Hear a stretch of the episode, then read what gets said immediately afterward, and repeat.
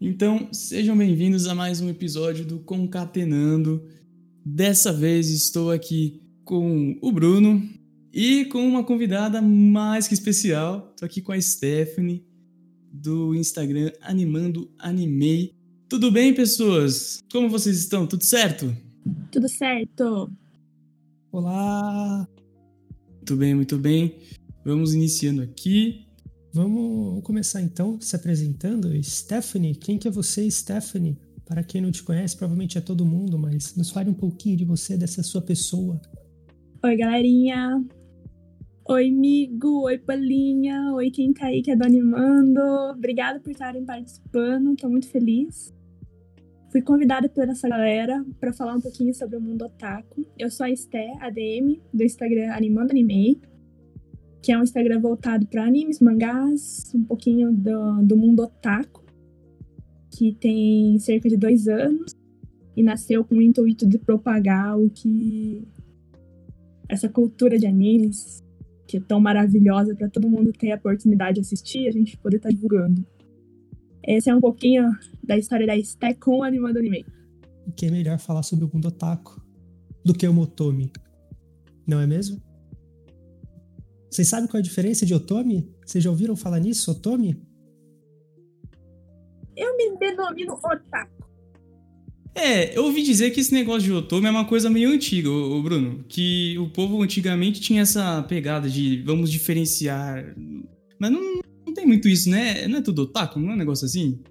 É tudo otaku. Tanto mulher quanto homem otaku é otaku. Porque otaku é um. Como que chama? negócio português, de verbo, adjunto, não sei como que fala, para uma pessoa que é preguiçosa, não trabalha e vive fazendo outras coisas. No Japão, no, no Japão isso é pejorativo.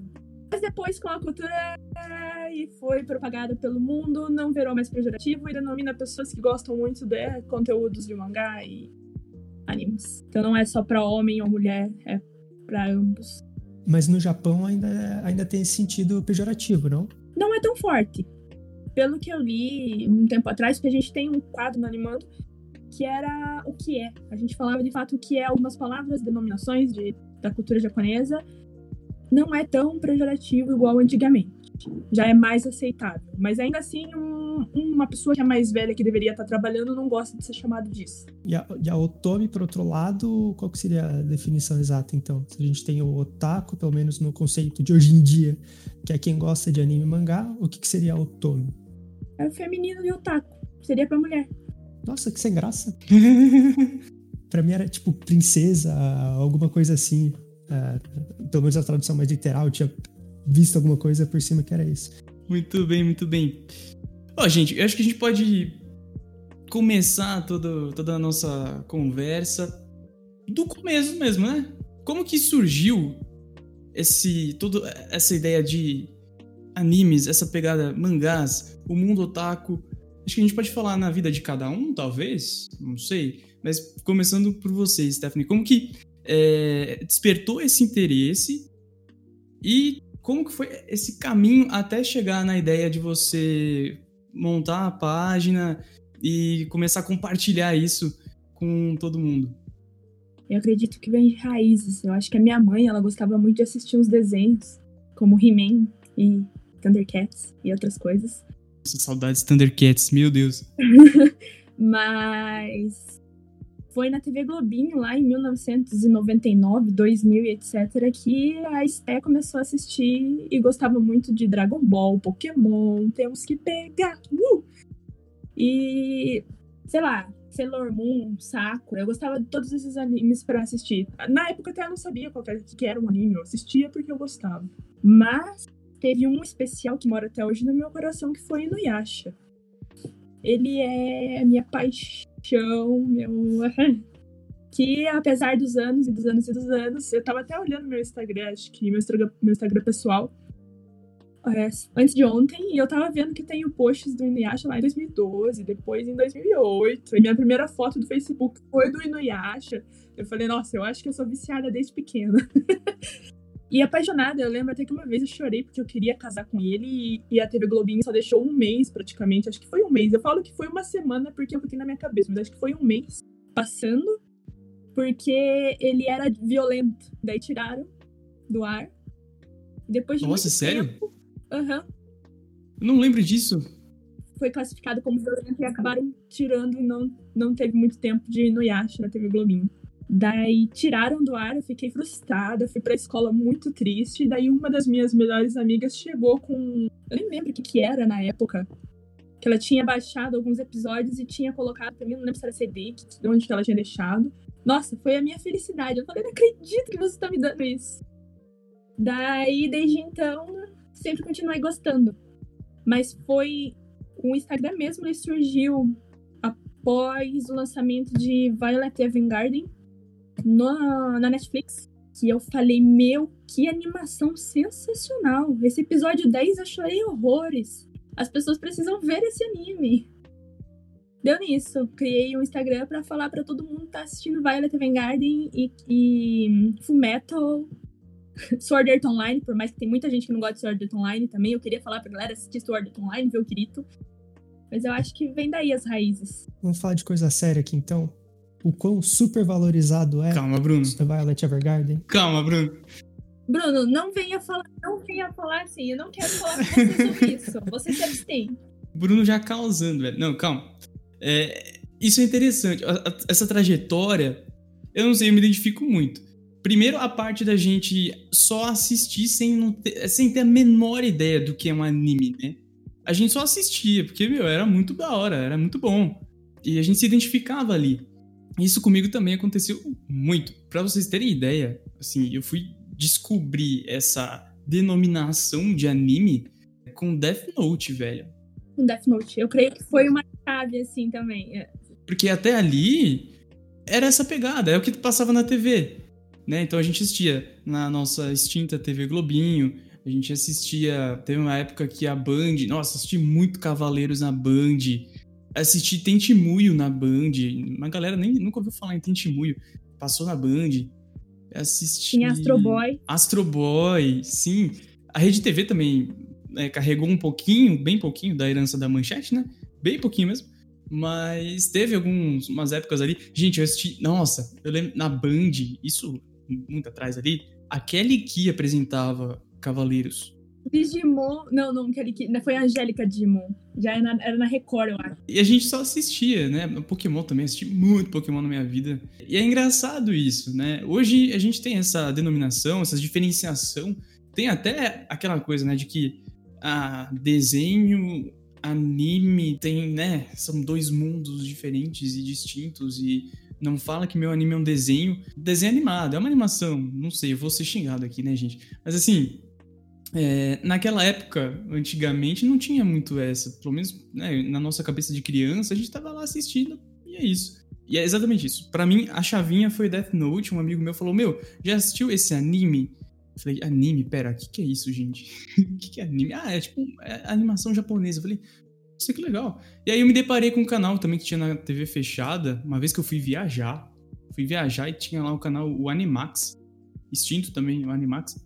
Nossa, enfim, e aí começou também, achei, meu, muito louco. E, e, fica nas nossas vidas, né? Porque vai marcando. Isso é muito legal. Depois a gente vai falar sobre como essas produções culturais, né? Porque os animes são produções, mostram muito da cultura japonesa, né? Como que elas marcam a, as nossas vidas e, enfim. E você, gente?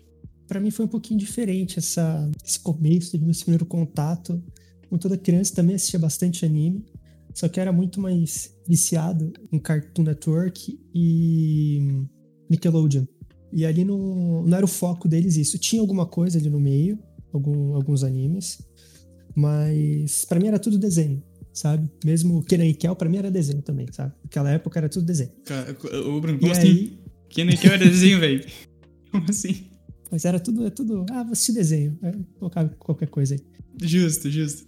O ato de assistir desenho, né? Exatamente, exatamente. Sim. E aí, depois disso, ah, eu lembro que foi no ensino médio que foi inclusive você e o André que me incluíram nesse mundo, nesse mundinho de meu Deus, dos otaku fedidos, Vixe, desculpa. que hoje em dia quase que me sinto comum. Quase você se sente comum. Você fez umas críticas de anime. Isso não quer dizer que eu não goste. Aham. Você- Você tá vendo mais anime que eu, Bruno. Sim, mas isso, isso não quer dizer que eu. Não é que eu, que eu, que eu critique, não é que eu. Tipo, eu gosto ainda, sabe?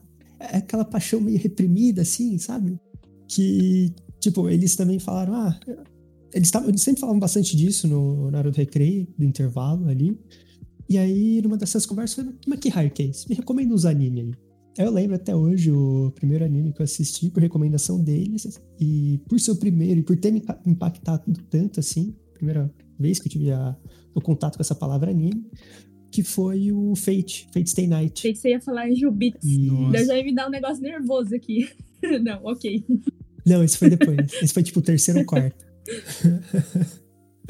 Nossa, eu lembro que a gente fez tipo uma lista pra você, né, Bruno? Você deve ter ela por aí. Tem até ainda. hoje, inclusive. Tem até hoje. inclusive. Gigantesca a lista.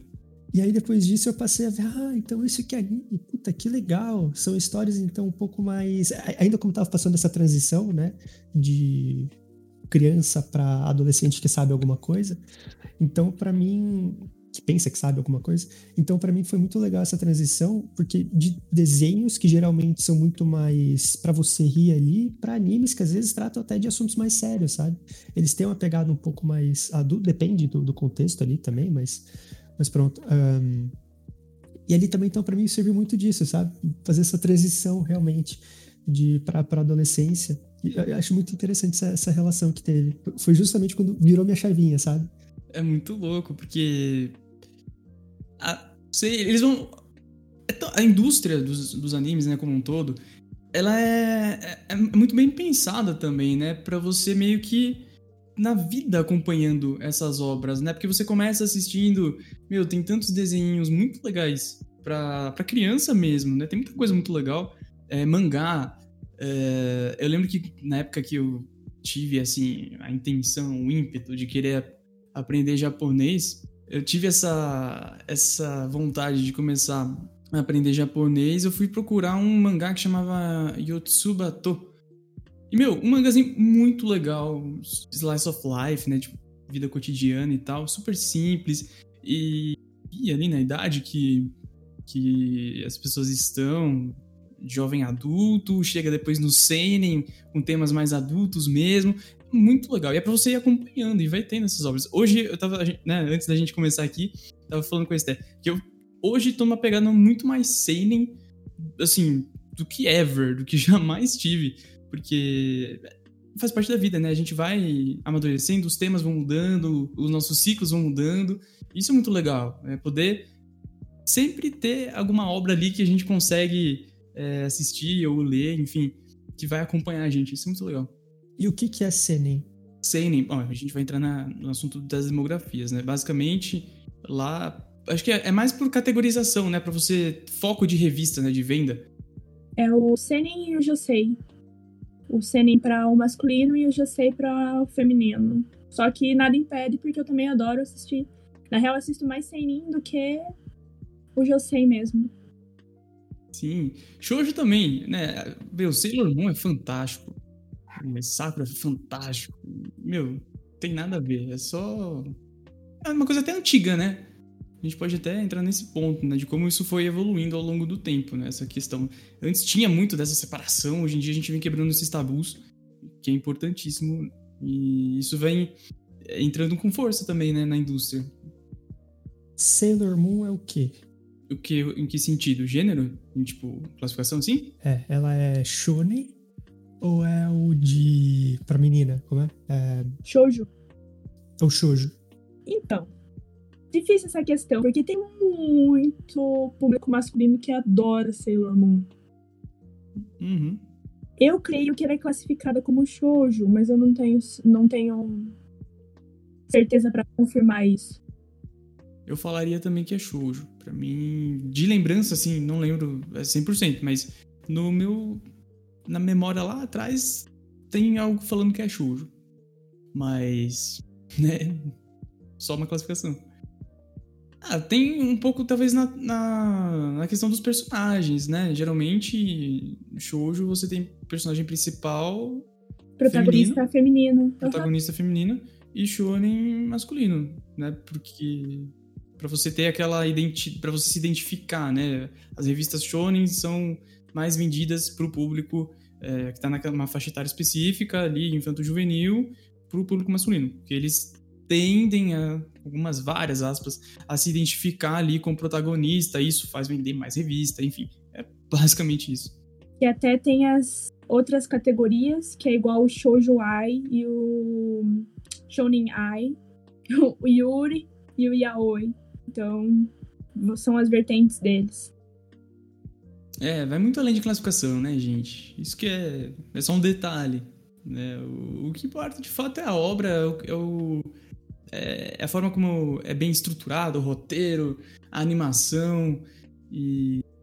Classificação é classificação. A gente assiste de tudo, né? Então, isso é o de menos. Fato. Mas isso era uma, uma pergunta minha até, inclusive, que o, o, quão, o quanto essa classificação é levada a sério. Aqui no Ocidente, acredito que já é mais sossegado, mas lá dentro do Japão, o quanto isso é levado a sério? Vocês fazem ideia disso? É uma pergunta que realmente eu não, não sei. Eu sei que de fato eles não têm o tabu de estar lendo os mangás de diferentes classificações nos, nos meios de transporte, nas ruas e etc. Mas o quão específico para venda, a estatística, a parte do mercado japonês para isso, eu não sei. Então vamos trazer para cá a pergunta do Brasil. A gente pegou algumas perguntas que vocês fizeram para Stephanie no, no, Instagram dela. E a primeira pergunta aqui é do Yoko Animes. Como que é ser um otaku no Brasil para vocês? eu, eu até brinquei com o Bruno antes. Eu falei, olha, se for otaku pobre é muito complicado, porque é muito difícil comprar as coisas, é tudo muito caro. Se você é um otaku que tem que sonha fazer cosplay, meu Deus, comprar uma peruca é um absurdo comprar roupa para fazer cosplay, você mesmo tem que fazer as suas roupas. Eu acho que até o material para você tentar fazer a tua roupa fica caro. É, então... é complicado. Não, isso entra um pouco também na discussão que a gente teve na, na semana passada, né? na nossa última live sobre a, a parte de streaming e tal. Hoje em dia, a gente tem também muitas plataformas, né, pra gente conseguir assistir animes, né, de forma oficial, tá bonitinho, vamos incentivar a indústria. E tem. Antigamente tinha Crunchyroll, né, dominando ali. Hoje em dia a Netflix tá forte, inclusive com originais, né? Tem o Prime Video, tá chegando, acho que a Funimation tá vindo aqui também. E, meu, se a gente for assinar tudo isso, sai caro, né, gente? não é barato. E se a gente for assistir e ainda ler mangá, gente, o preço do mangá tá, não tá fácil, gente. Não tá fácil, não. É complicado. Se você for acompanhar, tipo, várias obras, nossa senhora. Porque não é só, só um mangá específico que você quer comprar, você quer comprar a saga inteira, porque aí assinando isso vai 500 reais. Ou até mais. É, dependendo da quantidade que você for por mês, né? Tem títulos que são lançados mensalmente, tem título bimestral e assim por diante. Gente, e hoje em dia a gente tá numa pegada no Brasil em que a gente tem uma crise editorial muito forte, né? Então isso é, já é complicado nesse sentido das editoras conseguirem é, um, um, preço bom mesmo. E o dólar tá caro e, e, a gente ainda tem edições, né? Que são edições mais de luxo que estão sendo lançadas porque as editoras conseguiram ver que tem público de fato e que essas edições acabam vendendo também. Né? Isso acho que deve ter começado lá com o Kanzenban do, do Cavaleiros, né, da JPC. E isso vem crescendo e crescendo, né? Hoje em dia a gente tem aí o lançamento da edição definitiva de Dragon Ball, a gente tem o, o Monster, uma edição bonitona, enfim. E várias outras aí. E é caro também. então, assim, olhando no ponto de vista de money, poxa, é difícil. o Zad falou ali no, nos comentários: a escolha é entre comprar uma casa ou todos os mangás do One Piece. é bem isso. É bem isso. É bem isso. Inclusive, esse ponto do One Piece a gente pode conversar depois, é interessante. Mas uma coisa que a gente não pode negar aqui: animes dublados são muito melhores do que os originais. Não, depende, Bruno. Depende. por exemplo, o, o, Inuyasha eu gosto de ver dublado, mas One Punch Man, todo mundo fala que a dublagem é sensacional. Os antigos, um defensor que ama é Yu Yu Hakusho, que é o Avatar. Ele adora e fala que a dublagem de Yu Yu Hakusho é sensacional.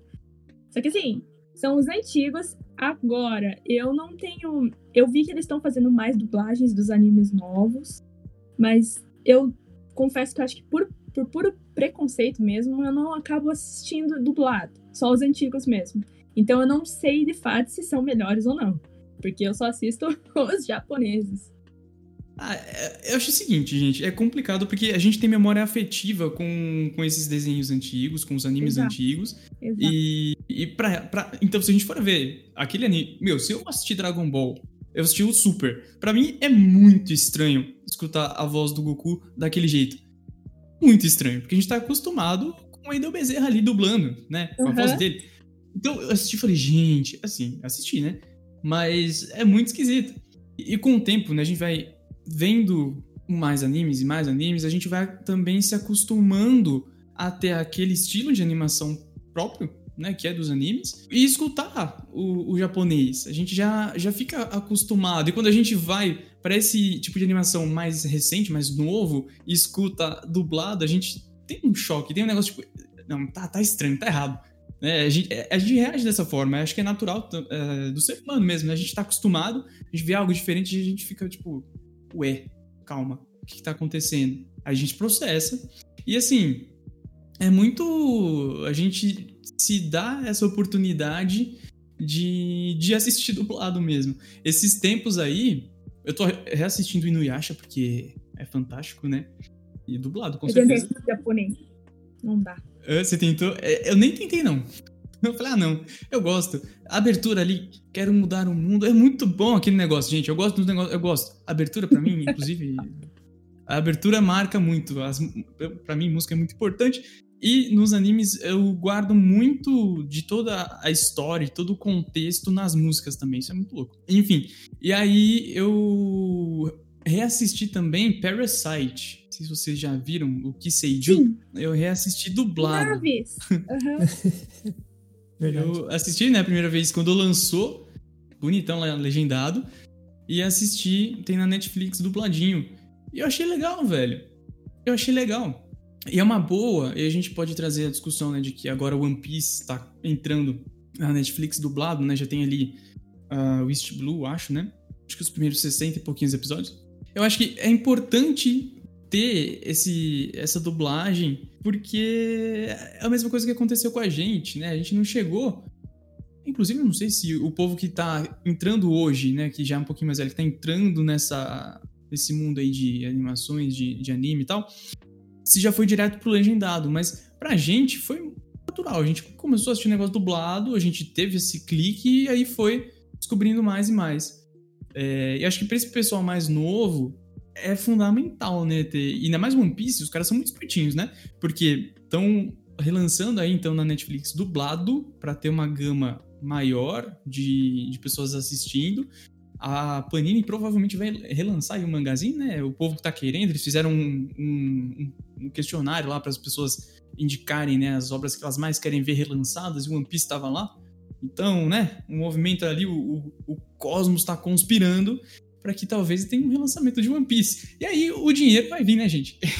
Eu acho. Então os caras são espertos eu também. Eu acho super bacana. Toda vez que a Crunch anuncia que vai vir, por exemplo, Code Geass ou outros dublados, eu sempre compartilho porque eu acho que é a oportunidade de chegar mais pessoas conhecerem animes, mais pessoas no Brasil gostarem de animes. Então, assim, pelos seguidores do Animando, eu já vi que tem bastante gente que assiste dublado. E eu acho que para disseminar, perfeito, venha mais, façam mais que a galera uhum. vai gostar. A gente só espera uma dublagem boa, né? Porque teve uns aí que também lançaram com uma dublagem meio questionável, né? Enfim, vamos para uns estúdios, né, gente? Vamos do. Vou falar besteira aqui, não ia falar, não, vamos dublar em Miami, vamos dublar aqui, né? São Paulo, Rio, tem aqui estúdios muito bons. Miami, não sei. Vamos ficar aqui, gente. É, fica em direto tá pra Netflix, tá? Inclusive, pegando um pouquinho dessa, dessa pegada aí, talvez, ah, o que é melhor, a dublado ou original? Tem uma pergunta aqui do Gustavo GD0100, por que quando você recomenda um anime bom pro seu anime, amigo otaku e ele fala que é ruim? É, minha briga com o Bruno. É a mesma coisa com esse cara que tá falando com vocês, gente. Eu falo de Violet Evergarden, é bom. ele fica, ah, não é bom. É a mesma coisa. É, sempre vai ter isso. É, faz parte, né?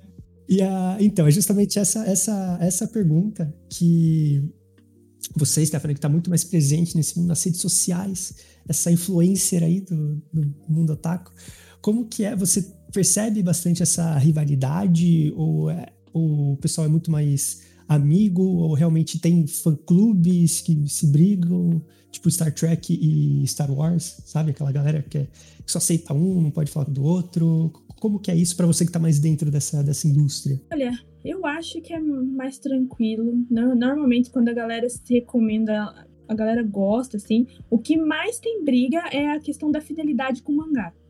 Uhum. Sempre dá muita briga com a galera que tá em grupos em Facebook, fã-clube dos animes.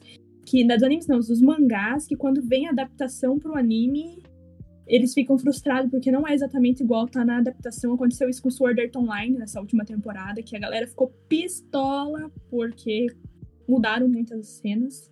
Não teve um beijo que todo mundo tava esperando que tivesse. Imagine então isso também para live action, daí chega em outro patamar. Essas eu acho que são as tretas que tem, mas normalmente entre animes, o que rola algumas vezes é umas tretinhas que colocam, ah, é, Naruto é melhor do que, é, do que, Dragon Ball, sai correndo. Ou sei lá, Naruto é melhor que One Piece, sai correndo. sai correndo é ótimo. Aí tem essa, essa, esses pequenos, mas nada acho que tão sério a ponto dessa questão da adaptação. Ah, eu também acho. Porque assim, quando a gente recomenda um, um anime, não só anime, né? Mas qualquer obra a gente está partindo da nossa interpretação, do nosso gosto, né, das nossas influências para falar se a gente achou bom ou ruim. Claro, se a gente não for olhar para as questões técnicas, né, tipo, se a gente for é, recomendar a partir disso, se a gente for falar, ó, eu curti, eu curti é tipo, mano, assisti, achei legal, me diverti, é isso, né? Agora, se você for fazer uma análise técnica, é outros 500. Mas, mano, a gente geralmente passa, ó, mano, assiste isso que eu achei da hora, o tema muito da hora, vai lá. E aí vai. E esse negócio de um anime melhor que outro, principalmente desses mais antigos, né? Desses super populares, isso acontece muito. Inclusive, queria deixar aí. Não, mentira, não vou, não vou criar polêmica, não. Já ia causar. Mentira, não vou, não vou. Não, não, melhor não. O Bruno gosta, vai, fala um aí, fala um aí, Bruno. Eu vou causar um pouquinho, eu vou causar um pouquinho. mas não vou colocar um anime específico, um mangá específico. É, essa é mais a minha opinião, ok? Minha opinião de bosta, não vale de nada. Lá que... vem, lá vem. É, quando vai assim, já espera. Uhum. Não, esse é, tipo, pra mim, a adaptação de mangá pra, pra anime, live action, mesmo livro, pra filme, vice-versa, pra jogo, pra qualquer outra, outra, outro tipo de mídia, uh, quando faz essas adaptações, eu não quero ver aquilo ali de novo, sabe? Se eu quiser ter aquela mesma experiência, eu pego o que seria o primeiro ali, o original, talvez.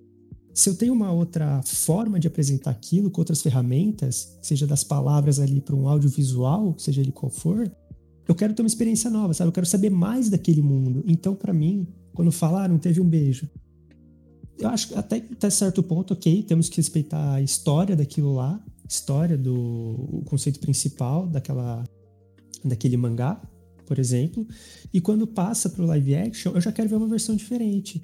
Pro anime, desculpa, ou pro live action também. Eu já quero ver uma versão diferente, justamente, porque a mídia outra você pode explorar outras coisas que às vezes não, dá certo, né? Uma, tem coisas que não dá certo de passar de uma mídia para outra direto também. Então, para mim, é, é, mais ou menos essa treta que eu quero, eu quero discutir com vocês depois. é, eu tenho alguns pontos aí. Primeiro, muitas vezes, né, quando a gente a gente tá falando de adaptação.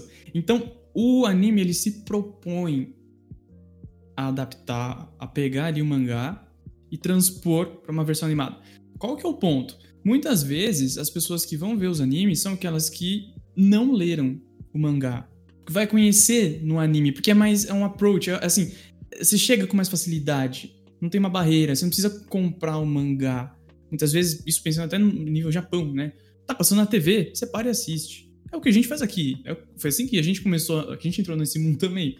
Então tá passando, a gente assiste. Então, tem, gera essa frustração. Quando você tá partindo do mangá ou de uma série, né, de um livro, falar aqui, gente, Percy Jackson, por exemplo, livro ali, li faz um tempo, assisti o filme, fiquei revoltado, porque assim, nossa, não tem nada a ver. E os caras não falaram, ó, oh, é um remake, ó, oh, é um spin-off, ó, oh, é uma outra forma de ver. Não, quando você se propõe a falar, ó, vamos adaptar, a gente vai seguir a história do negócio, aí tem umas complicações. Quando você faz uma adaptação, um, alguns ajustes ou outros, né, por conta da mudança de mídia, acho super válido, faz parte, é isso que é adaptar. Mas mudar a história é complicado. E muitas vezes é, pontos-chave são mudados, né? Isso razões. Se a gente for pegar, sei lá, Full Metal, o Full Metal, né, o primeiro que lançou, ele não segue né, o, o mangá, porque né, ele acabou antes do mangá acabar o original lá. Depois o Brotherhood, não. Ele lançou com essa proposta, ó, tá aqui. Né? Então a gente tem pontos e contrapontos ali. Não sei. Isso vai muito da, do estúdio e da proposta ali do, de quem tá produzindo essa adaptação. Concordo. A Stephanie a, concorda a, tá, comigo. Tá, não, não concordo com você, não, Bruno.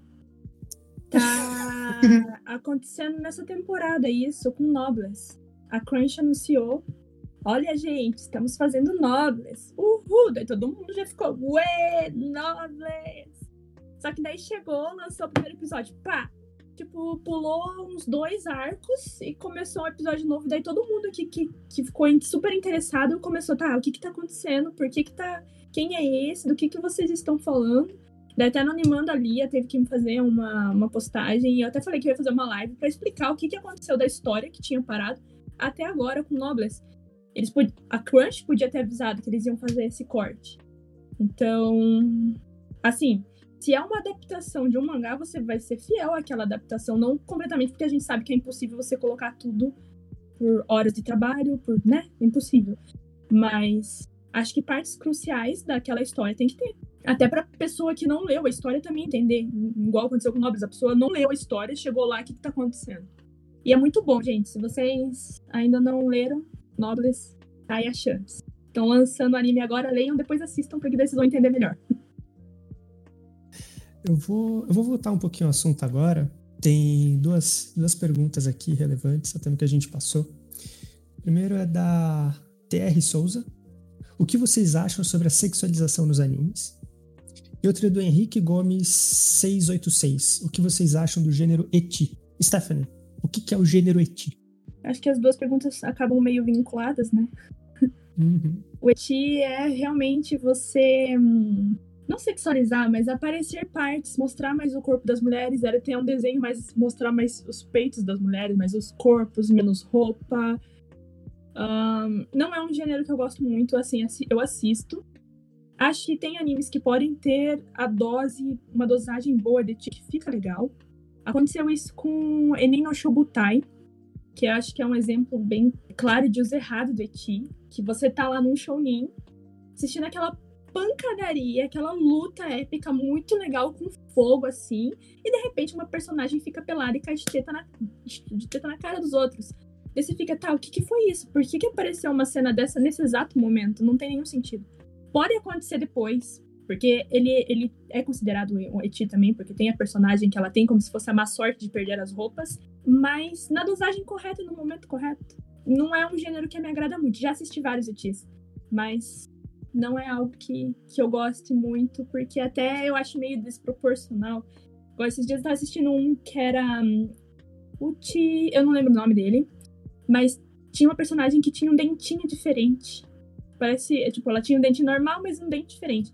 Eu virei, tá, o que, que é esse dente? Ela tinha os peitão avantajados, porque era eti e todas essas coisas. Mas por que esse dente? Daí me falaram, eu, os próprios seguidores do Animando, porque eu coloquei essa enquete perguntando o que, que era isso. Daí os próprios seguidores me falaram: olha, é porque os japoneses adoram dentes tortos e adoram essa detalhe do dentinho e acham sexy. Daí eu falei: hum, que diferente, faz parte do composto isso deles? É. Então, ok. Mas não é um, um gênero, sei lá, que eu gosto muito, não. É, eu também não, não sou fã, não. Acho bem complicado, assim, sabe? É, extremamente desnecessário. quando você tá construindo. tem alguns, aliás, que, que o roteiro, toda a construção do anime é, é baseado nisso, né? Acho tão. Nossa, cada coisa bizarra, gente. Mas eu não sei. Não tem muito é, a necessidade de você colocar, ainda mais a forma como é feita, sabe? É o que você falou, é, é, tem muito em, em momentos, tipo, nada a ver. Não faz nem sentido. É um negócio gratuito. Tipo, só aparece, só brota na tela sabe, não faz sentido. Tem alguns que são bem construídos, tem até uma história legal, mas é complicado. Eu, particularmente, não, não vejo, não tô vendo. Já vi um ou outro, porque, assim, a história era interessante mesmo, mas é o tipo de, de conteúdo que não acaba não agregando, sabe? Exato. Não sei, isso é minha percepção. É, tá ali, mas só tá ali. Aconteceu isso muito. Tem muita gente que não gosta de Nanatsu no Taizai por causa disso. Por causa do Meliodas, o jeito que ele trata a Elizabeth. Ele sempre coloca aquela roupa curta e vai lá no meio das pernas dela, assim, numa cena nada a ver por que ele vai pro meio das pernas dela. Daí coloca uma menina sensível, sendo que ela pode ser uma pessoa super valorizada, né, na, na história. Ela é uma das personagens mais fodásticas. Mas fazem essa sexualização da personagem que eu creio que não é necessária. Mas que funciona, gente, porque uma realidade que eu vejo, até pelas páginas do Instagram em si, quanto mais uma página de animes posta essas coisas voltadas mais pro eti, mais pro hentai, que tem as meninas com aquelas posições, mais seguidores eles acabam tendo. Acontece. Eu acho que é um, é um público grande não só acho que no Japão, mas eu creio que no, no Brasil também a galera curte. Mas eu não sou de acordo. Não gosto. Não trago. É o que os biólogos. Lembra do Richard, do, do SBT? Uhum. uhum. Então, ele falava que. Eu vi ele falar em um, um vídeo dele, algum, uma coisa assim, que os homens e biólogos são eternos voyeurs. que é o que importa pra gente, é, é querer ver, ver essas coisas. Mas realmente, né, nessa pegada de, de anime, pra mim até faz mal, sabe? Pra você pensar que, que isso vai, querendo ou não, moldar uma. Apesar, é uma cultura, então essa cultura vai moldar a, a cabeça da, das pessoas. Sim. Assim como a gente assistindo os animes criança, a gente tem muita influência daí.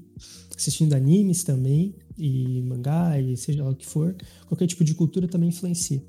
Então, para mim, quando você coloca uma, uma cena de simplesmente peitos, assim, não é legal isso.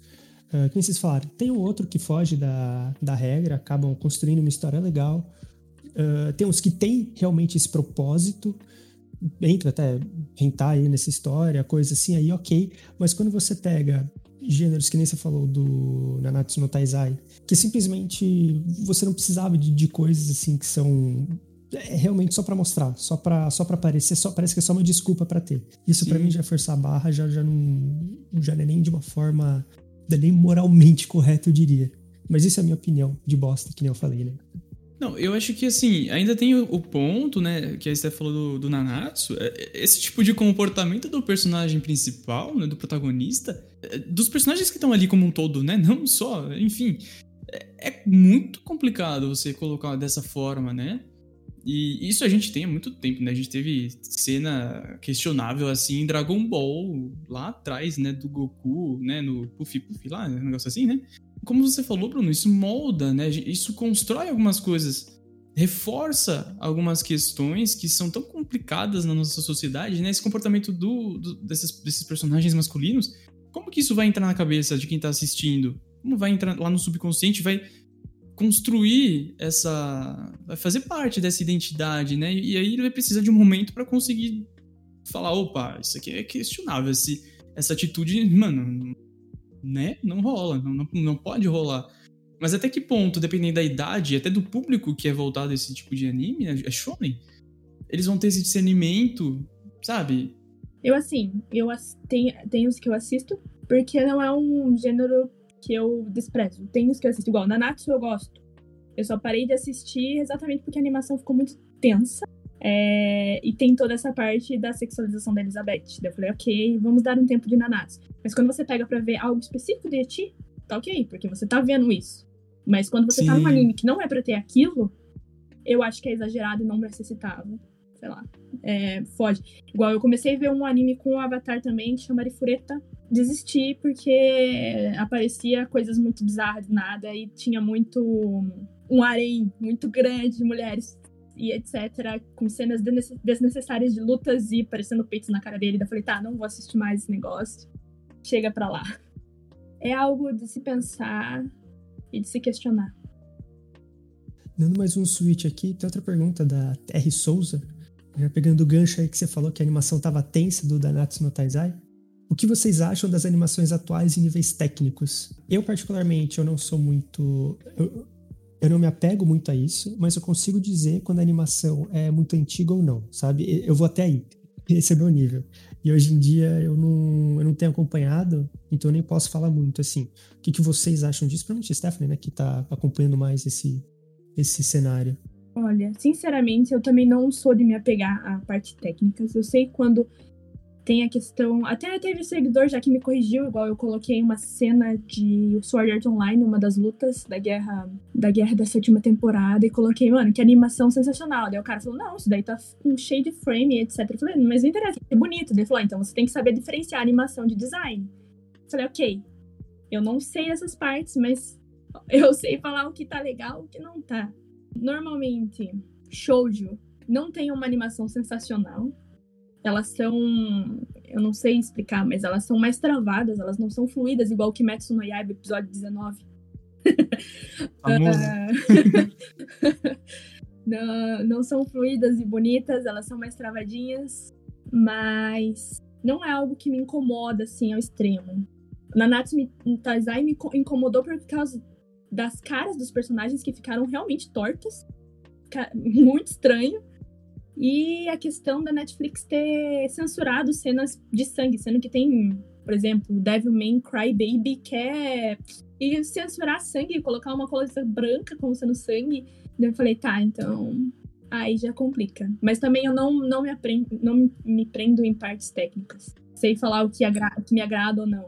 E um pouquinho que eu tava lendo sobre uma das outras questões que mandaram sobre a parte de trabalho escravo, eu vi que isso interfere muito na questão do tra- dos trabalhos e- no tempo, na quantidade de tempo que os, que os japoneses despendem. Então, isso está relacionado também. Essa era justamente a próxima questão da Terry Souza mandou lá. Comente sobre os estúdios de animação e o trabalho escravo. Mas o Kai pode falar antes também o que, que ele acha do- da parte técnica. Então, eu também não, não tenho toda essa expertise pra falar de detalhes e tal, mas o ponto é que as animações elas elas carregam muito eh, da identidade, sabe? É, e isso é, é muito marcante. É até bizarro, gente. Se você assistir, por exemplo, o Shingeki no Kyojin, né? Agora essa última temporada aqui, acho que tá pra lançar, né? Tá pra lançar. Eu vi que mudou o estúdio. Mudou. Eu, assim, eu só vi o trailer, eu falei, mano, mudou alguma coisa aqui. Eu falei, mudou o estúdio. É bizarro, é bizarro. E agora, conseguir identificar ali é, essa questão de frames, de quão bem animado está, eu acho que a gente não. A gente precisa, primeiro, de um, repertório muito grande e prestar atenção de fato nisso. Tá? Se a gente é, dedica o tempo para analisar, para avaliar isso, aí acho que a gente consegue falar com mais propriedade. Mas acho que nenhum de nós aqui a gente tem essa essa pretensão atualmente de olhar o negócio e falar, tá, vamos analisar aqui. A gente assiste, mas por conta de, de roteiro, né, da história, de, de como é construído, dos personagens. É Claro, luta a gente consegue identificar, né? Quando é mal feita, a gente vê porque fica muito evidente. Agora, outros animes, sei lá, Slice of Life, eles nem têm essa preocupação, né, em, em ter, tipo, nossa, uma puta animação. Porque é uma proposta diferente, né? Não é o, o foco de fato ali, né? Tem muitas coisas por trás além disso.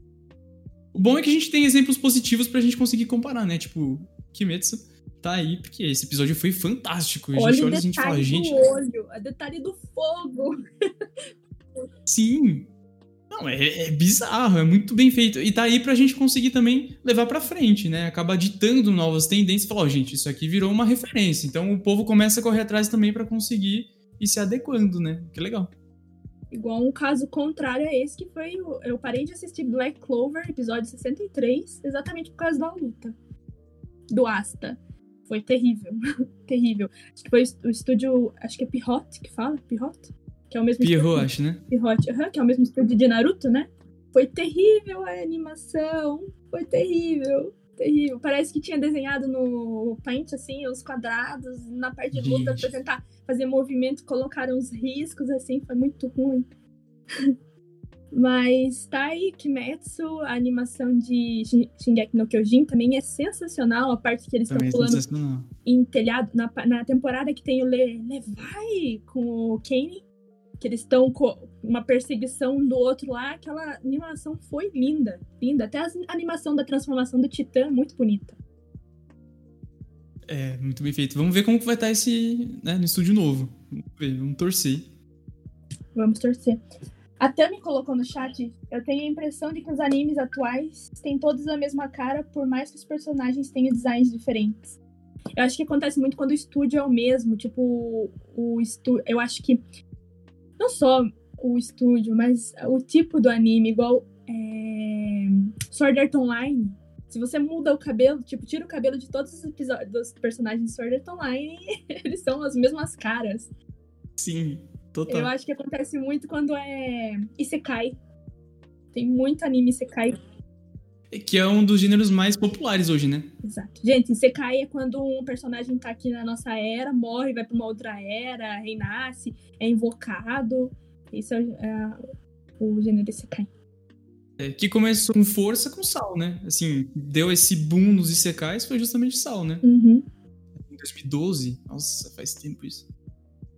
E quem estiver ouvindo a nossa gravação, saiba que esse episódio foi gravado em uma live na twitch.com.br concatenando. Então estão todos mais que convidados para é, seguir nossas redes aí e conhecer. Sigam também a, a Stephanie, o Animando Anime, por favor.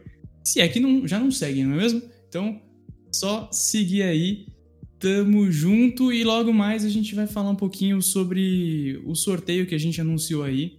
Logo mais a gente dá mais detalhes. Ah, um pouquinho da, da, outra pergunta que o Bruno tinha feito sobre. Eu fui dar uma pesquisada rápida, porque realmente a Lia colocou uns temas que são bem pesados. Eu falei, tá. Um, o que, que eu trago sobre a parte do trabalho escravo e estudo de animação? Daí eu vi que tem bastante notícia sobre isso que acaba diminuindo muito a qualidade, eles acabam tendendo a colocar. É, como chama quando é mais computadorizado a animação? É, eles acabam votando para fazer isso porque a mão de obra acaba ficando escassa por conta do valor recebido para esse tipo de trabalho. Então eles tiram um pouco. Porque assim, o que a gente ama de assistir CG é isso? Como? CG, né? Isso, isso. Computação, computação gráfica, exato, CG computação gráfica. E assim, o, o que a gente gosta muito quando a gente tá assistindo anime, essas coisas, é o 2D. É aquela parte mais clássica dos animes antigos. Eu gosto bastante, pelo menos. E ainda acho meio difícil aceitar uma computação gráfica quando. Eu, eu não sei explicar a diferença, mas dá igual a Jin. A Jin é, é quase totalmente, acho que, é, computação gráfica. Então dá uma diferença, mas pelo que eu tava lendo sobre isso, é realmente quando falta mão de obra, que a galera não quer receber pouco, falta pessoal para fazer 2D. E os estúdios, parece, uma das notícias que eu li, tem gente que acaba trabalhando 600 horas para ganhar, sei lá, 40 dólares. É pouquíssimo, tem pessoas que acabam não dormindo, parando em hospital, a taxa de suicídio aumenta, realmente a, ta a taxa de suicídio no Japão é altíssima por condições de trabalho. E, um, infelizmente, um dos trabalhos que causam isso também tá, tem a ver com os estudos de animação. É triste, é uma realidade triste. Eu não sabia disso. Eu fiquei meio chocada na hora que eu tava lendo sobre isso. Eu falei, tá explicado, porque tem muita, tem muita coisa que tá mudando, não, não tá tendo tanto 2D, por causa de. Eles, eles também colocam desculpa, desculpa de não ter um talento, uma pessoa talentosa para mexer com 2D para ela ganhar mais. Só que essas pessoas talentosas, elas não, não vão querer ficar no trabalho ganhando pouco, né? Inclusive, tem um anime que retrata justamente isso, sobre a vida de um mangaká, né? O Bakuman. Bakuman, esse do mesmo. Walter, o Walter fala pra não, pra não, não assistir e ler o mangá. Esse anime ele fala, né? Esse anime, mangá, ele fala justamente sobre isso, mostra um pouquinho da rotina. Tipo, é, não é fidedigno, mas pronto, dá pra começar a ter uma ideia, a entrar nesse mundo que realmente a galera tá sempre em cima de ti. Você tem que fazer, você tem contrato, trabalha 7 barra 7, tipo, é sempre em cima, você vê várias notícias aí também, apesar do, do Japão ser um dos países com maior IDH, melhores condições de vida, e também é o que tem maior suicídio justamente por causa dessas, dessas condições. Não se resume a isso, mas... E esse é um, do- esse é um dos pontos, né, da, dessa indústria do... Indústria otaku, se é que eu posso dizer assim. É, o Bakuman é, é assim, eu acho muito legal. eu- eu gosto muito. Na época que a gente tava vendo como que tava lançando, né? O Brian, mano, pirou. Ele tem, ele tem todo a coleção em mangá, inclusive. Ele podia me vender, inclusive. Fica aí, Brian. Mas é muito legal justamente por conta disso. E a gente vê, é cada, cada perrengue, né? Porque a gente a gente escuta muito sobre toda essa questão de pressão que acontece, né? Que tem lá no Japão, assim, nos diferentes empregos, diferentes carreiras, que é muito forte. Só que a gente não tem noção de fato, né? De até que ponto isso chega. E o legal dessas obras, né, de Bakuman, por exemplo, é que mostra um- uma sensibilidade muito legal, voltado também para um público mais jovem, né, para conseguir entender aquele contexto de que é, é um negócio complexo que demanda muito esforço é, físico mesmo, né? Acho que tem até uma. Não, não vou dar spoiler aqui, mas enfim, demanda muito esforço físico nessa parte né, de construção de mangá, de, de produção de mangá. Os caras têm vários assistentes, né? Muitos dos assistentes que fazem grande parte dos desenhos ali também junto com os mangakas, porque muitos deles também têm mais de uma obra, né? Em publicação. Então, imagina a doideira, velho. É bem complicado. Isso falando do- só dos mangás, né? E dos animes também. Toda essa indústria por trás, né? É- não é fácil, não. Bem complexo o negócio. A Tami falou aqui, ó, na obra Bakuman é bastante explorada a parte comercial da indústria, o que vende o que não vende. Inclusive, fala que as personagens femininas deviam ter peitos maiores, posições mais provoca- provocativas, etc. É justamente parte do eti que a gente estava falando agora há pouco, né? De você etilizar, Exato. etilizar uma obra. Acabei de, de criar essa palavra. É, é porque é bizarro o contexto todo dessa parte da mulher em si. Porque assim, igual eu trabalho para uma academia e a gente sabe. E uma das coisas que quando eu entrei para trabalhar na academia, que meu chefe me falava era: você tem que fazer artes com mulheres na frente. Deu por quê? Porque realmente mulher atrai mulher e mulher atrai homem. Então você não tem problema de encontrar. Então imagine, se aí já começa, eu acho que muita indústria tem essa visão, imagine nos animes. Por que não fazer essa coisa mais provocativa para chamar mais pessoas? Se as pessoas estão condicionadas a serem atraídas por isso. É pesado. É bem pesado. Uhum. Vamos falar, falar de coisa boa agora. Ah, uma indicação, na verdade. Eu já, eu já adianto que eu não conheço nenhum. Little Larry, Little.Larry, perguntou pra gente lá, pelo amor de Deus, me indica um, ani- um anime de romance bom pra eu ser feliz. Não aguento mais mortes. Eu não conheço nenhum anime que não morre ninguém. Putz. Eu pensei em várias, né? Essa última parte me deu uma quebrada, velho. Pois. É, acho que Bakuman não morre, né? Acho que Bakuman. Acho que ele tem o finalzinho, né? Mas a pegada. é, Então, mas tem. A, a base tem que ser o romance, né? Não sei. Depende. Ela, ela quer romance amoroso ou ela quer o romance é, não, não amoroso? Como é, né? Não sei. Romance bom pra eu ser feliz. Porque tem um, um Slice of Life de gatinho, que foi, acho que ano passado. Deixa eu lembrar o nome dele, vou pesquisar o nome deles aqui. Que é a coisa mais fofa. É, Tem toda uma parte de criação do personalidade, personalidade do, do personagem, que é muito bonito. E é, tem um final super feliz que deixa teu coração quentinho, teu cocoro fica muito aconchegado, assim, é muito fofo. Eu já falo o nome. Nossa, eu não consigo pensar em, em nenhum assim de bate-pronto. E tem uns. ah, tem, tem uns bait também, né? Vocês já caíram em bait de romance? Eu já caí em vários baits de romance nos animes, velho. Nossa! Ah, Como é bait de romance, Bruno? Eu, eu pensei em um que você, você já assistiu já. É, é um negócio. Lembra de School Days? School Days, nossa. School Days é o bait do bait do bait do romance ali, velho. Esse aqui. Começa ali, você fala, não. Esse é aquele anime que você tem que assistir só pra falar mal. É, é isso. É, é, é tão ruim que. Nossa, gente. As, eu não sei se eu posso recomendar School Days. É, é, é assiste pra falar mal com a gente. Porque, assim, a, a animação não é a melhor coisa, né? E, e a história, ela, ela, começa de um jeito que você fala, ah, romancezinho bonitinho, né? Vai ter ali um, clássico do triângulo amoroso e pá. Mas vai para um caminho em que, assim. Sem spoiler, sem spoiler. Geralmente, né? não, não, não, não vou dar spoiler nenhum. Não vou dar spoiler nenhum. Geralmente, no. Isso em desenvolvimento de roteiro mesmo, né? A gente tem o, o, o desenvolvimento do personagem, né? A, a, o caminho lá do herói e tal. E nos animes isso é muito forte, principalmente shonen, na vida, né? É, a gente tem lá, o personagem começa de uma forma todo, né, geralmente aquela pegada mais indefeso, meio tímido e tal, e vai se desenvolvendo, vai, né, no final o cara é o, tipo, sei lá, é o super-homem ali, né, negócio, sei lá.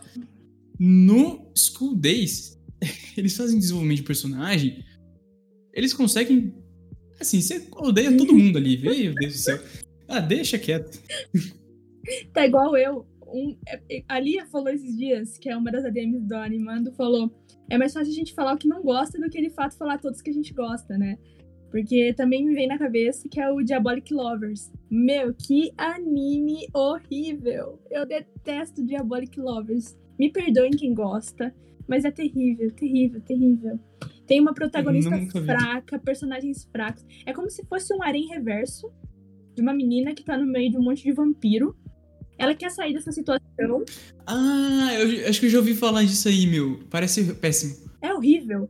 Ela quer sair dessa situação, só que assim, ela quer sair fazendo ah, ah, ah, e não consegue sair da situação. É terrível, terrível, terrível. Um romance fechadinho para indicar que tem começo, meio e fim, que é muito fofo. Você vai chorar um pouquinho, mas ele termina de jeito muito fofo. É 3D Canojo Real Girl. É bem legal. Provavelmente já assistiram, não sei, tem bastante gente acho que assistiu, que é um é, classicão de escola, assim. Mas se você quer um romance que não tem mortes, é fofinho, 3D, Canojo Real Girl. E ele é completo.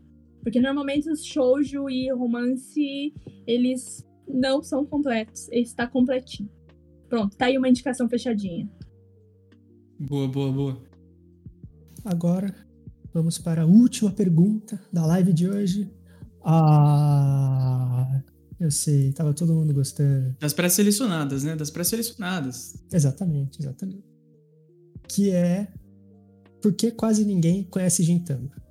Do, da Brenda Furukawa 12. Gintama. Uhum. É, Gintama. Essa é uma boa pergunta. Eu mesmo não conheço. Por isso que eu quero coloquei aqui eu que conhe... eu quero saber. O que, que é Gintama? Conheço, mas não assisti. Sinto muito, sinto muito. Porque a gente tem um amigo em comum, que é o Shampoo, que adora o Gintama. Falam que as abordagens que traz é muito bom, mas não assisti, não, não, não posso opinar sobre. Eu não assisti muito de Gintama, mas eu já assisti alguma coisa e acho muito legal. A história é, é, bem feita, é bem construída, e tem várias referências, né, de, de outros animes ali, se você já assistiu alguma quantidade, assim, pelo menos dos, dos clássicos, assim, dos mais populares, né? Você vai identificar umas coisas. Ele parte de uma ideia nonsense, então ele tá muito livre para fazer muito que qualquer coisa, sabe? Porque acho que começa. Eles saíram da, da era lá dos samurais. O personagem principal, tipo, é, era um desses caras. Ele não pode mais, tipo, né? Fazer o que ele fazia. E aí, tipo, meio que isso aconteceu porque a Terra foi invadida por alienígenas. É um negócio assim, entendeu? Quer uma premissa melhor para você poder fazer o que você quiser, colocando vários, né, tipo, piadas à vontade. Tipo, eles se zoam no negócio. Meu, fantástico. Só assistam Gintama, gente. Ou Gintama, como quiserem.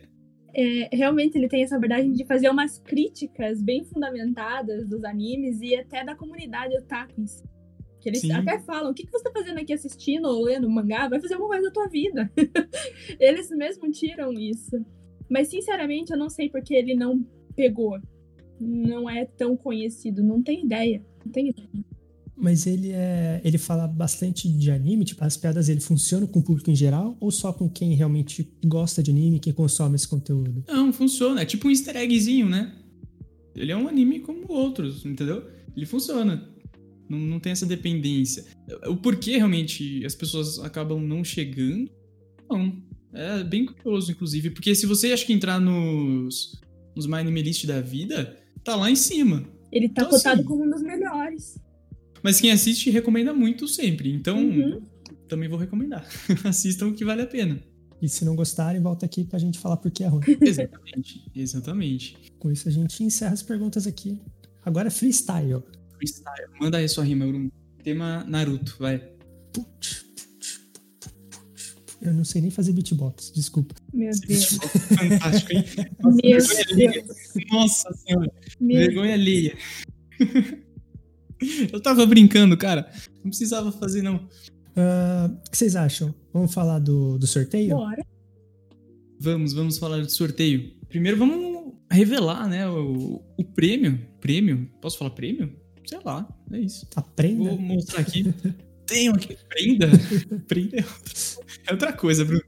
Então, ó, a gente vai falar daqui a pouco mais detalhes de como vai funcionar o sorteio, mas o prêmio é este daqui, ó. Vinland Saga edição deluxe, tá? Que tá sendo lançada agora aqui no Brasil pela Panini, bonitinho. Já tinham lançado, né? Estão lançando ainda ah, o Tankobon.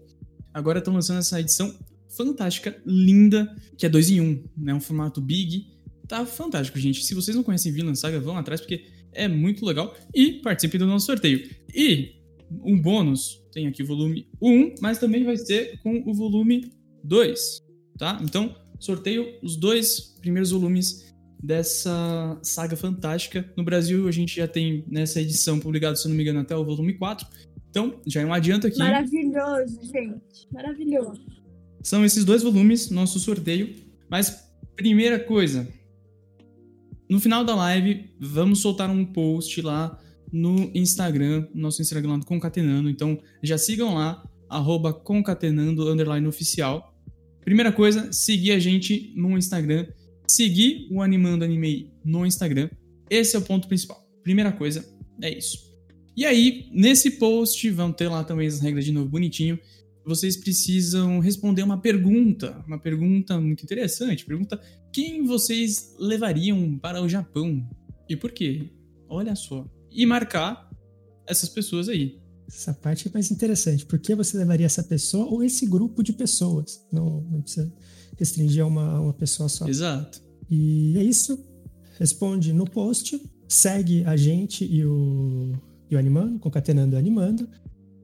Umas coisas só importantes aqui, a gente precisa que o perfil esteja público, senão a gente não consegue verificar, tá? Então, se acontecer de você ganhar e você não tá com um perfil privado no Instagram que participou, a gente vai rolar de novo, que a gente não tem como, como verificar essas coisas. Ah, e mais uma coisa importante, neste momento, pelo menos, a gente só, tá, em- é, só vai fazer sorteio para dentro do Brasil. Stephanie, sei que você tá aí e na Espanha, mas não vai poder participar. Desculpa. Não vai, não vai ser Eu ia dessa falar vez. isso, eu quero participar, Bruno, eu posso. Mas nem que mande pra minha casa no Brasil. Eu quero esses mangás. Maravilhosos. Aí você pode. Se no, se no- que nem o caso da Stephanie, você pode marcar, mesmo que você esteja fora, desde que você tenha quem receber no Brasil. Aí tudo bem. O, quando que sai o resultado do, do sorteio? Vai ser no dia 6, numa sexta-feira. Vai ser numa live colaborativa com a gente, com a Stephanie de novo, lá no Instagram. O horário só, a gente ainda não tem isso certo, a gente vai, a gente vai divulgar o horário, que vai ser a live um dia antes, tá? Então, no dia 5, a gente vai divulgar o horário que vai acontecer a live, e dia 6, nesse horário que a gente divulgou, a gente vai fazer essa, essa live apresentando o resultado, fazendo sorteio ao vivo e apresentando o ganhador. Perfeito, perfeito. Então, já sigam a gente lá, sigam os perfis do Concatenando e do Animando pra. Ó, tudo gerúndio, né? Bonitinho isso. pra ficar atento, receber as informações aí do sorteio é, e acompanhar os nossos posts, novidades aí. Então, volumes 1 e 2, tá, gente? É para o mesmo, é o mesmo ganhador, tá? A pessoa que for sorteada lá vai ganhar os dois volumes, tá? Só pra deixar claro aqui, né? Não faz sentido você ganhar o volume 2 Vai sem ser o volume 1. um- né? Eu já ganhei, sabia? Eu já ganhei. Já aconteceu com vocês isso, gente? Nossa, eu já. Não, teve uma vez. Nossa, eu tenho problema com compras em editoras. Gente, eu comprei. Eu não lembro que mangá que era. Acho que era o. Nossa, é um. É Bussorenkin, Bussorenkin. Do. Do parça lá do Samurai X. Do Nobuhiro Matsuki lá. Meu, eu comprei dois volumes. Na, acho que na loja lá da. Da JBC. Não lembro como foi. Não lembro se era JBC. Acho que era. E aí me chegou um volume de Rosário Vampire, temporada 2, volume 4. Tipo, nada a ver. Ah, eu fiquei com o volume. Ah, tá bom. Tá aqui, inclusive, aqui em casa. Se alguém quiser, me fala, tá? É sorteio. Não, é que alguém tá precisando. Se alguém estiver precisando, dá um toque aí, chega lá, manda mensagem pra gente, que, que tá aí, tá? Meu, vai entender. Tem um ponto aqui pra gente continuar uma conversa aqui. Vamos lá, talvez eu dê uma viajada. Eu gosto de dar umas viajadas. Tá explicado, é amigo do Bruno. Falei isso no, no primeiro. Ah, a gente viaja. primeiro episódio tem essa fala. A gente viaja. Se, qual é que é? Se não for louco, não é meu amigo. Alguma coisa assim. Pior que é mesmo. É isso, é isso. Nos animes, a gente conversou aqui bastante, não só nos animes, né, nos mangás, em toda essa questão aí de mundo otaku, a gente tem uma uma percepção muito forte, né, de como funciona a sociedade japonesa como um todo, né? Isso eu acho muito legal. E acho que todas assim as obras, essas, essas produções artísticas têm muito disso, né? A gente consegue entender essas diferentes culturas, pelo menos ter o contato, isso é muito legal. A gente até estava conversando em off, né, Bruno, de como a gente consegue ser transportado. A gente, eu aqui no Brasil, você em Portugal, até na Espanha, a gente tá falando de um negócio assim, muito forte no Japão, mas que tá ganhando o mundo também. E em um clique a gente pode estar tá assistindo uma série na Netflix, uma série, sei lá, é, de Israel.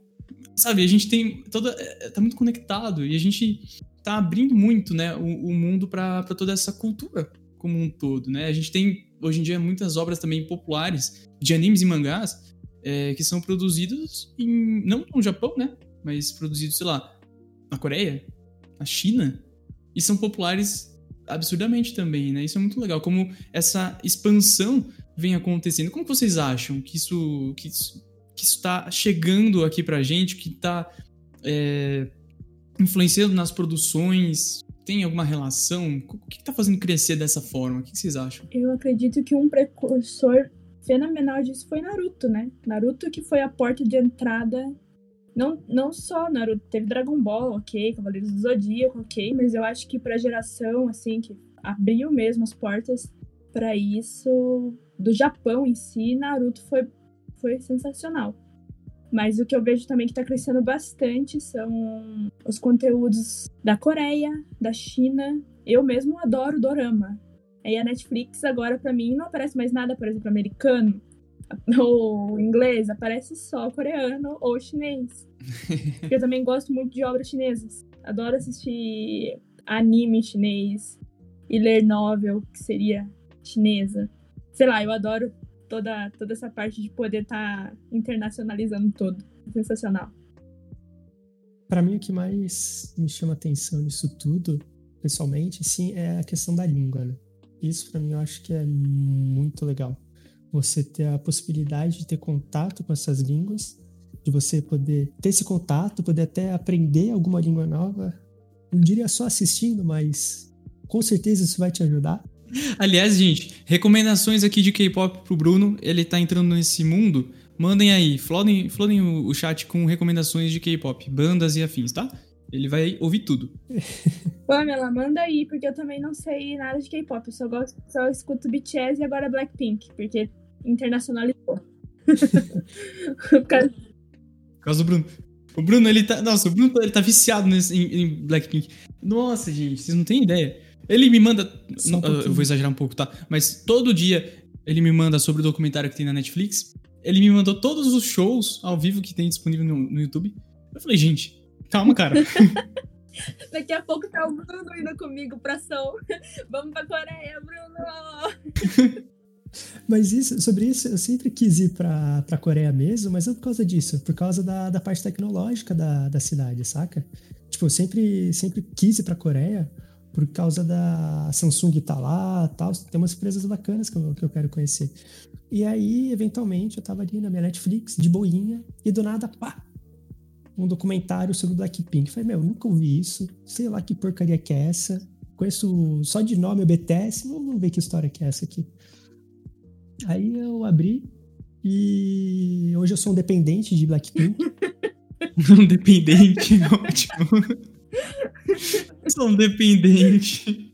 Não, brincadeiras à parte, mas é, é, realmente você vê, tipo, mesmo na música, que a cultura é completamente diferente. A, a, as letras, ainda que em, em, alguma parte são parecidas, a forma que isso é expressado, a forma que isso é feito, tanto na coreografia, que lá é muito mais forte do que aqui no, no Ocidente, quanto no, nos elementos tal. Tipo, tem, tem uma, várias coisas ao redor, que não só a música em si, a, a própria instrumentação, que são realmente outro é outro mundo, sabe? É outra casca, é outro é outro conceito. Muito bonito.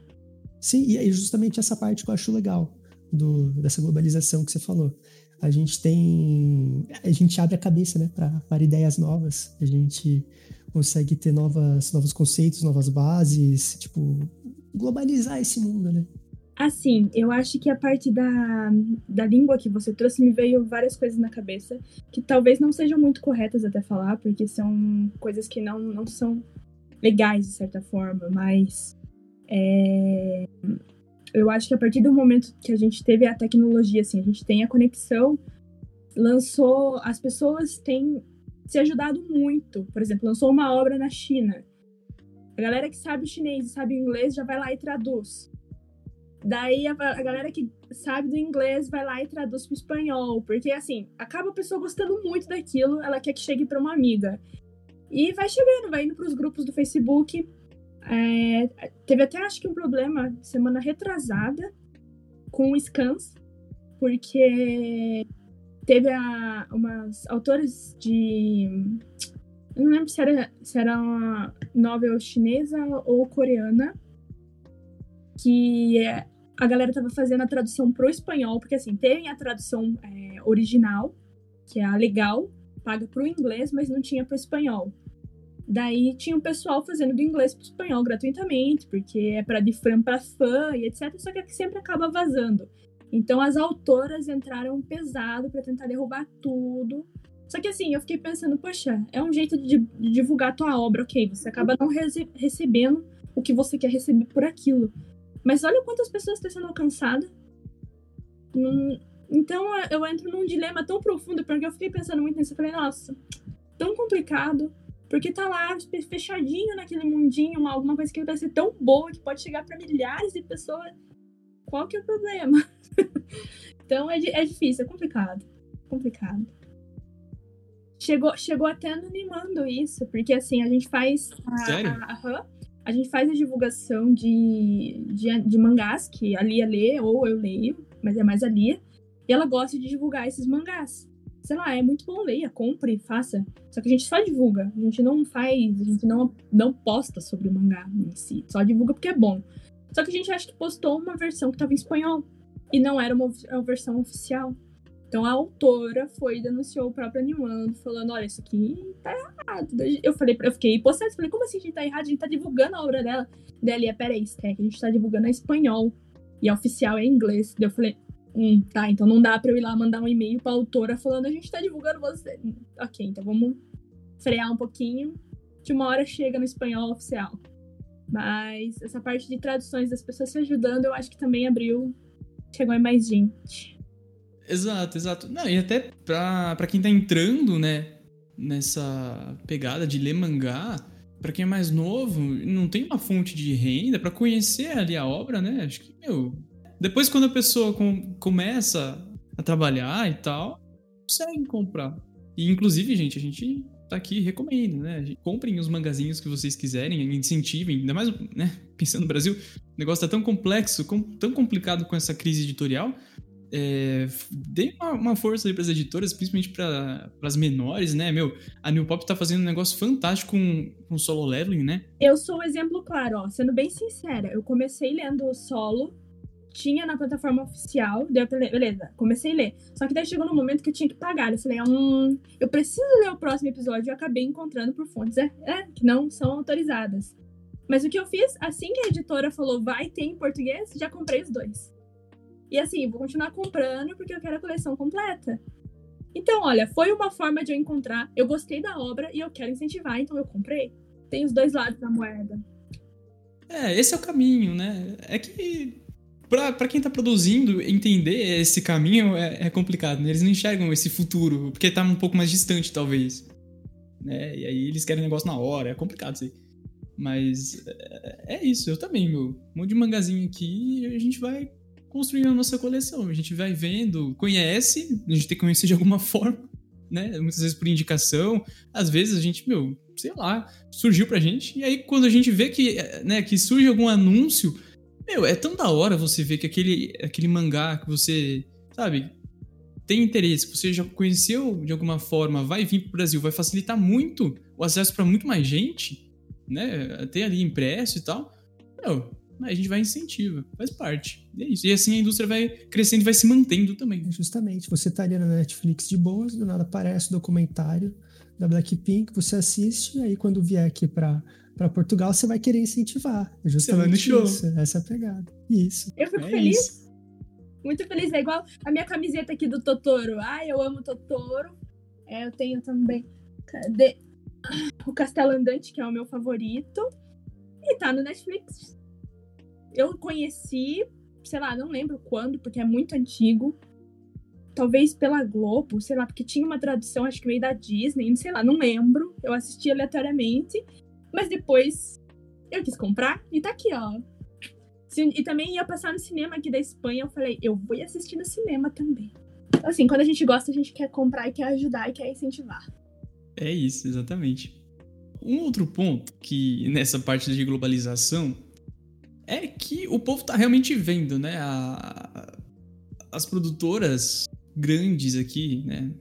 Estados Unidos e afins, perceberam que tem, tem público e eles conseguem, né? Fazer um dinheirinho aí. E aí a gente tem algumas adaptações de adaptações que aparecem na Netflix da vida. O que vocês acham desse tipo de conteúdo? Gente, quando vem o pessoal do Ocidente, pega uma obra e faz a versão deles.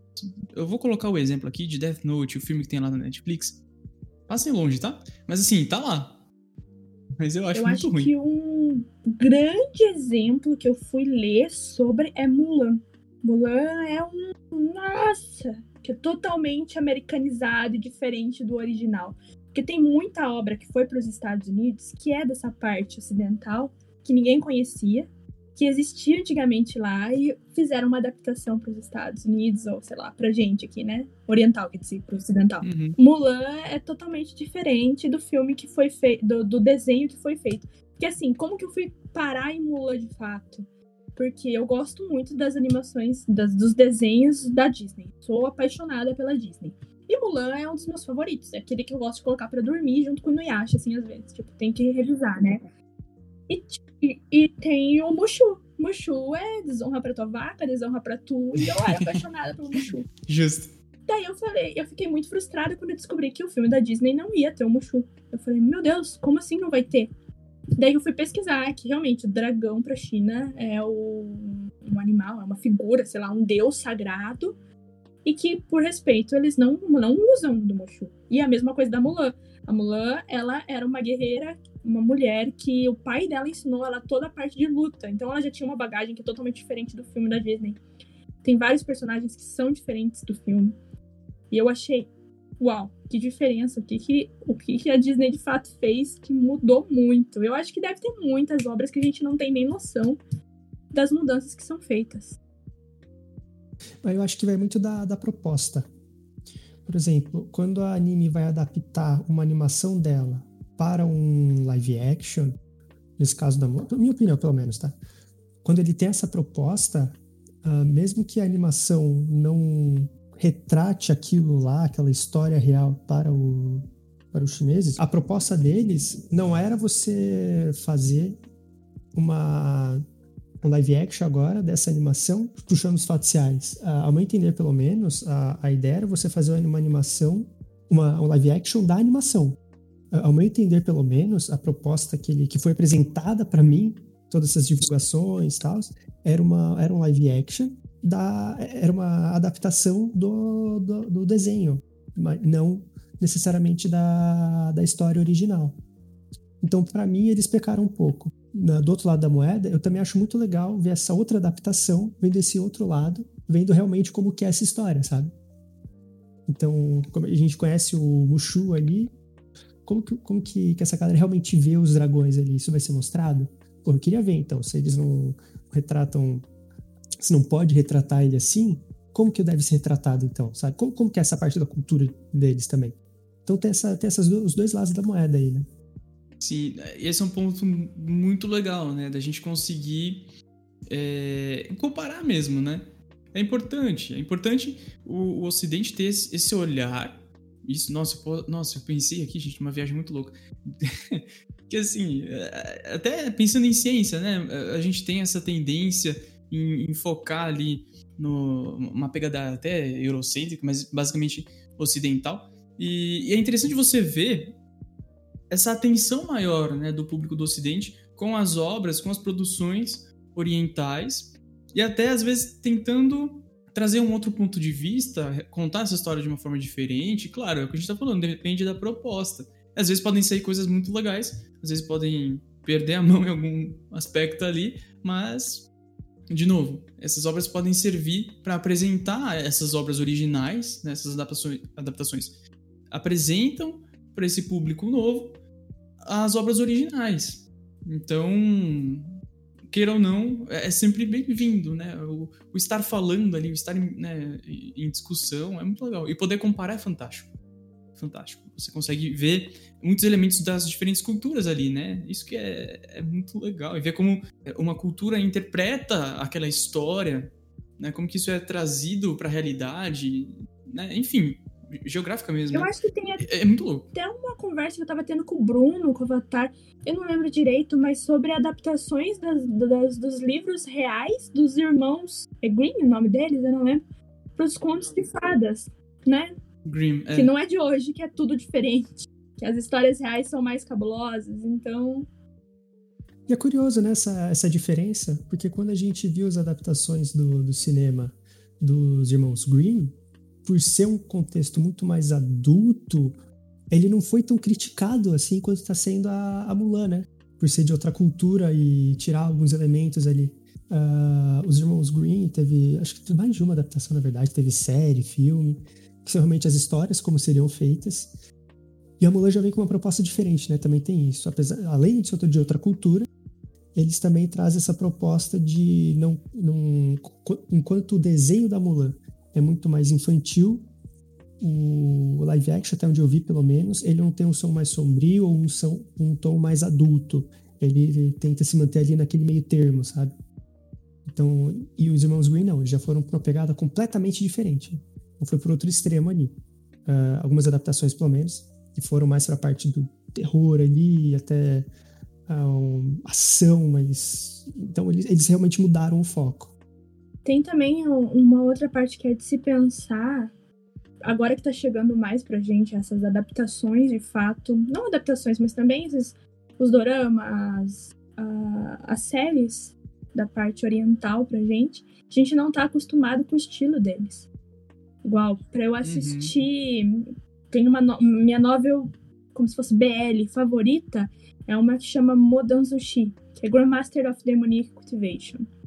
Eu li a novel, a novela recebeu muita crítica na China por conteúdo e algumas coisas explícitas, que é proibido lá. Ela foi barrada algumas vezes, mas ela conseguiu ser publicada. Daí teve o anime. Para adaptação do anime, já não poderia ter conteúdo quase nada de relacionamento entre homens. Ok, tirou. E daí teve também a adaptação para live action, que também foi mais barrada que o anime ainda, porque não podia nem ter uma olhadinha de homem para homem como eu era muito fã de toda essa história, eu quis assistir como se fosse o The Unlimited. Acho que é Unlimited. Eu não lembro o nome do, do dorama em si. Quando eu cheguei para assistir foi meio impactante, porque as, os movimentos de luta deles é um movimento de luta meio voado, sabe? Eles voam para trás de um jeito de câmera lenta, ou a luta com a espada é diferente. Daí eu fiquei, nossa, mas isso é um pouquinho difícil de assistir, né? Daí eu fui pesquisar pra ver, mas é uma técnica que, que, que é uma técnica usada pra fazer isso. Não é porque é ruim, a filmagem é ruim, falta investimento. Não, é, um- é um jeito que os chineses gostam de fazer os tipos de série deles. Daí eu falei, hum, tá, então eu vou dar uma chance. E assim eu consegui assistir completo e eu me acostumei com um jeito diferente deles de lutar. então eu acho que quando chega um live action que tem essa pegada mais artificial, difícil da gente no ocidente gostar, é entender que é, é da cultura deles às vezes. Exato. E é muito louco identificar tudo isso, né? E atrás, meu, fantástico. E é só uma, essa, justamente essa palavra, é diferente. Não quer dizer que é melhor ou pior, é só diferente. Mas acaba te ganhando. Eu tava, eu tava tentando convencer ontem à noite meu namorado de assistir Dorama. Daí ele, não, não quero assistir Dorama. Eu falei, mas mozão, os Doramas estão dominando, eles estão muito bons. Se o, o Bruno já começou com a parte de K-pop, daqui a pouco o Bruno tá entrando no Dorama. Eu vou amar, que eu vou arranjar um parceiro Certeza. de Dorama. Não, não tô assistindo. Qual que você assistia, não? Qual que você tá assistindo, Bruno? Apareceu ali também na Netflix, essa Netflix tá, Tá te induzindo, né? tá me descobrindo. tá me descobrindo, é ótimo. Daqui a pouco o seu Netflix vai estar igualzinho o meu. É, pior, eu acho que é o Pousando no Amor, acho que é um negócio assim. A guria que. Que acaba caindo numa guerra. Não, ela cai do, na Coreia do Norte. Sim. Aí encontra um, um coreano lá, um general, tal, não sei o quê. E ela. E o general também tá ferrado, se. Por ocasiões ali, conseguiu pegar ela de primeira.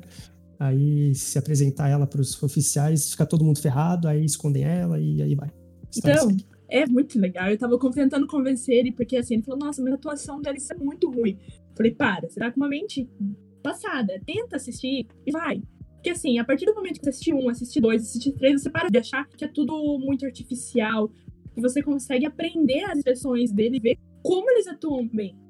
Tem de fato algumas que são forçadas, etc., que tem mais a parte de comédia. Mas tem umas que são é, dorama, né? Que é mais voltado pro drama, que são sensacionais. Dê uma chance. É tirar o preconceito em si, né? Uhum. Ó, mas eu vou falar. Mas eu vou falar aqui, falar a verdade. Ainda assim, pra mim, os coreanos em geral não são bons atores. Via de regra, Depois que você começa a assistir vários, você vai ver, bro. Você consegue pegar, você consegue falar, mano, como essa moça atuou bem.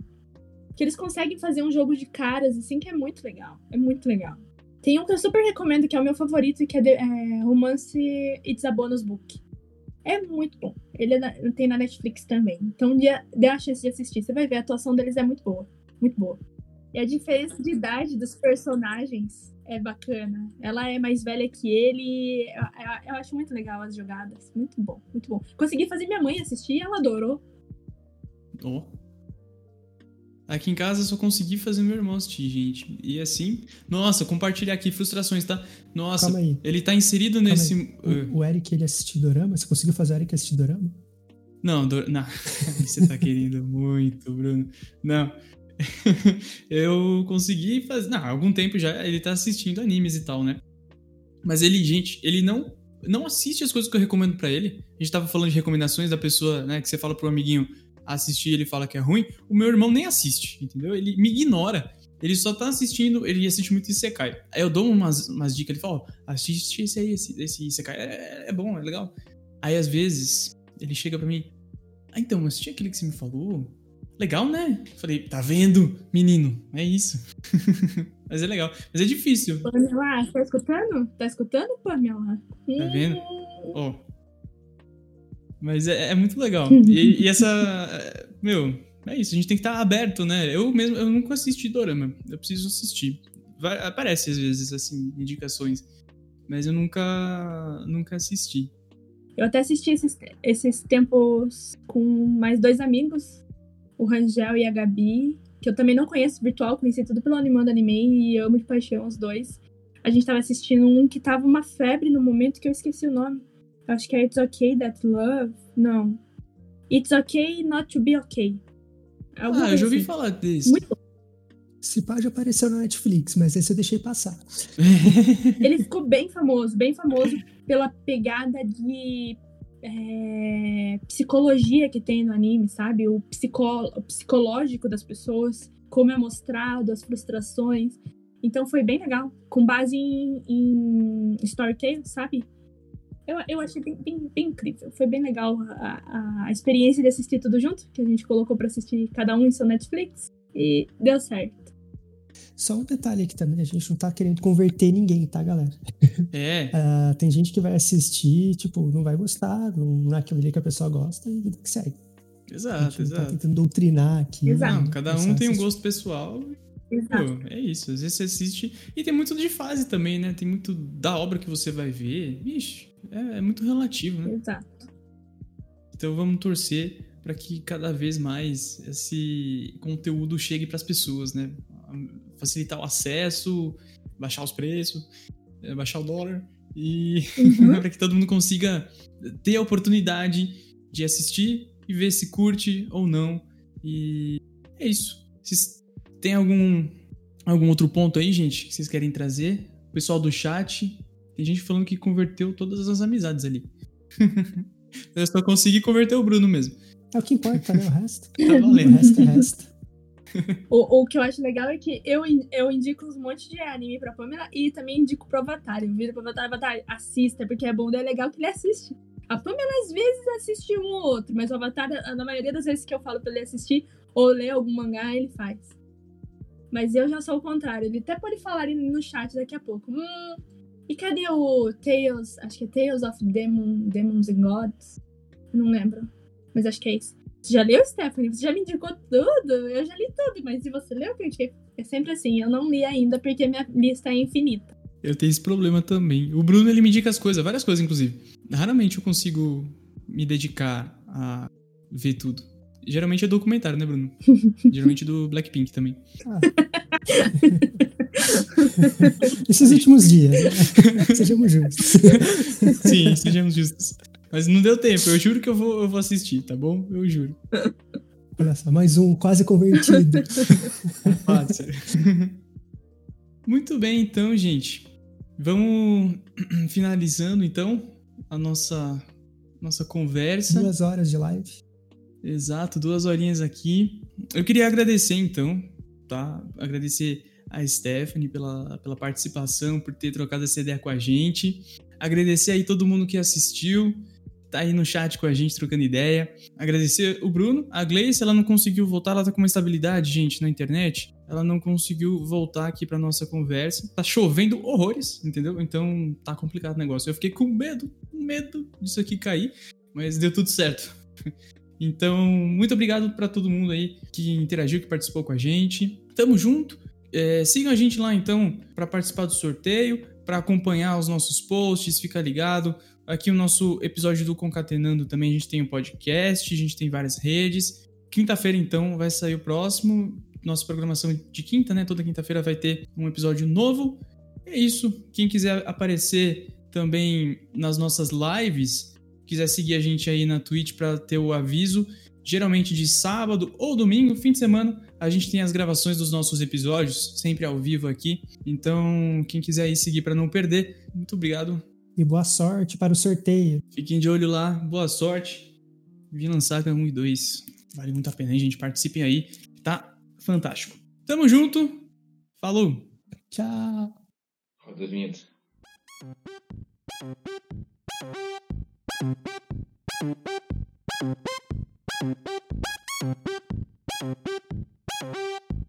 you.